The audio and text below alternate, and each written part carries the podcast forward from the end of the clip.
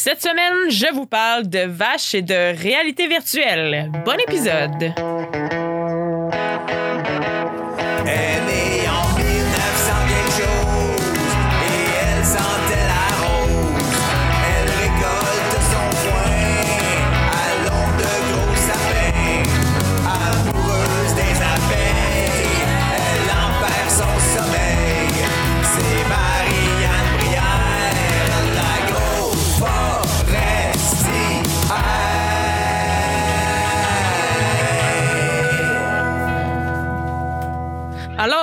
Turquie, un producteur aurait supposément testé des lunettes de réalité virtuelle sur deux de ses vaches pour voir si en fait les vaches allaient produire plus de lait.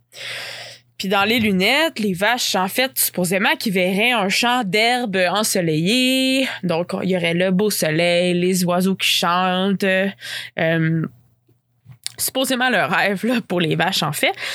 Puis ces vaches-là vivraient alors dans ce qu'on appelle le metaverse. C'est quoi le metaverse? Pour les gens qui savent pas euh, ce que c'est, grosso modo, de manière très, très simplifiée, parce que je suis vraiment pas une experte dans le domaine, c'est euh, un espace virtuel où est-ce que les utilisateurs interagissent avec un ordinateur qui, lui, génère un environnement virtuel, puis d'autres utilisateurs sous forme d'avatar. Certaines personnes peuvent comparer ça un peu avec le film La Matrice où les personnages du film bon, évoluent dans un univers virtuel réaliste où les humains ils sont enfermés puis euh, cet univers-là, en fait, il simule le monde réel. Ou sinon, plus récemment, euh, il y a aussi le film Player One, euh, qui est en fait un monde réel euh, où le monde réel ben, vit des crises énergétiques, climatiques, il y a de la famine, de la pauvreté, de la guerre. Puis, euh, il y aurait une entreprise qui aurait créé ce qu'on appelle l'Oasis, qui est un système mondial de réalité virtuelle où les gens s'évaderaient du monde réel. Bref, si on revient à nos vaches du départ, mais le but de l'expérience, bon, c'était, de voir si les vaches logées à l'intérieur pouvaient être plus heureuses en, en leur faisant croire, en fait, qu'elles sont à l'extérieur dans un beau pâturage. J'ai, un peu de difficulté à savoir comment la vache pourrait savoir euh, où est situé son ensilage, où est situé son eau. Euh, quand elle porte des lunettes de réalité virtuelle, l'article les articles que j'ai lus euh, qui parlent du sujet l'indiquent pas vraiment. Euh, c'est pas des articles super euh, fiables. Je vais vous les mettre en note d'épisode. Euh, donc, d'après cet essai-là, les résultats seraient positifs. Donc, les vaches qui seraient passées, euh, qui auraient mis les euh, virtuelles pendant on sait pas le nombre de jours parce que pas indiqué non plus, euh, serait supposément passer d'une production de 22 litres par jour à une production de 27 litres par jour. Donc là, ça, c'est, c'est en Turquie. Euh, puis le producteur qui a fait l'essai euh, est tellement enthousiaste de voir les résultats qu'il voudrait supposément en acheter 10 de plus, 10 casques virtuels de plus. Puis il y aurait également un producteur de Moscou qui aurait testé la méthode parce que d'après les articles, les premiers tests auraient été effectués en Russie. D'après ces premiers tests-là, ben, les animaux seraient moins stressés, mais on n'a aucune idée de la manière que ça, ça a été mesuré. Donc on s'entend que c'est pas très scientifique tout ça. Euh, vous, est-ce que vous croyez que c'est une solution d'utiliser ce genre de méthode-là pour améliorer le bien-être animal dans nos fermes? Pour ma part, moi, je trouve que c'est complètement absurde. Euh, bon, premièrement, euh, d'après ce que les articles indiquent, là, on s'entend que les tests effectués manquent clairement de données scientifiques. C'est pas une méthode qui a été testée des dizaines de fois avec un protocole scientifique très précis, reproductible, avec des résultats reproductibles euh, euh, et répétables. Bref, il manque euh, un, vraiment un gros bout. Puis moi je crois plus ou moins, puis c'est plus c'est plus ou moins que c'est un peu de la bullshit ce genre de choses là. Euh, je pense que les articles que j'ai trouvés sur le sujet, comme j'ai dit plus tôt, sont parti- particulièrement loin d'être fiables. Euh, je vais vous les mettre en note d'épisode, comme je viens de le dire. Ça vous tente d'aller jeter un œil. Mais dans les articles, je pense qu'il y a vraiment beaucoup d'anthropomorphisme. Puis on se rappelle que l'anthropomorphisme, en fait, c'est d'attribuer des sentiments humains euh, à des animaux. Par exemple, euh, l'amour. Donc, est-ce que les animaux sont amoureux entre eux? Euh, j'ai un doute. Euh, je, vous, je vous invite à aller taper euh, reproduction de canard. C'est. Montrez pas ça à vos enfants, c'est traumatisant. Donc, euh, je doute qu'il y ait de l'amour entre le mâle et la femelle dans ce genre de relation euh, entre le, la canne et le, canard.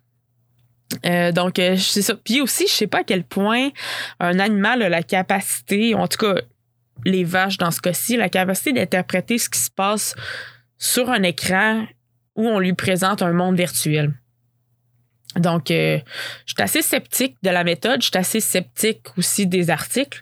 Euh, je trouvais ça juste intéressant d'ouvrir une discussion.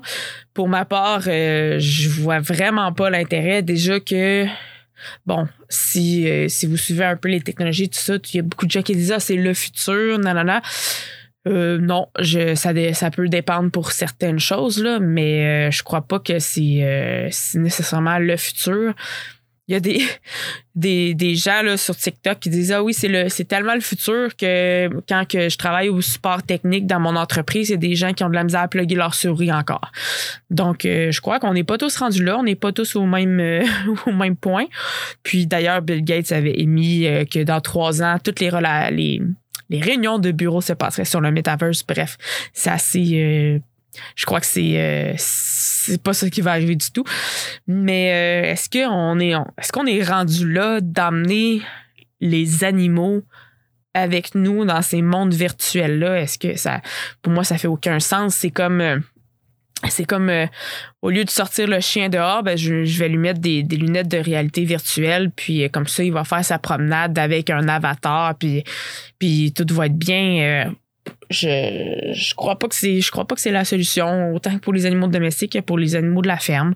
Euh, je crois pas que c'est en faisant croire euh, à des vaches qui sont dehors euh, pendant l'hiver euh, que c'est qui sont dehors, on recommence. Je crois pas que c'est en mettant des lunettes virtuelles à des vaches pour leur faire croire qu'ils sont dehors alors qu'ils sont à l'intérieur que ça va permettre d'améliorer le bien-être animal. là.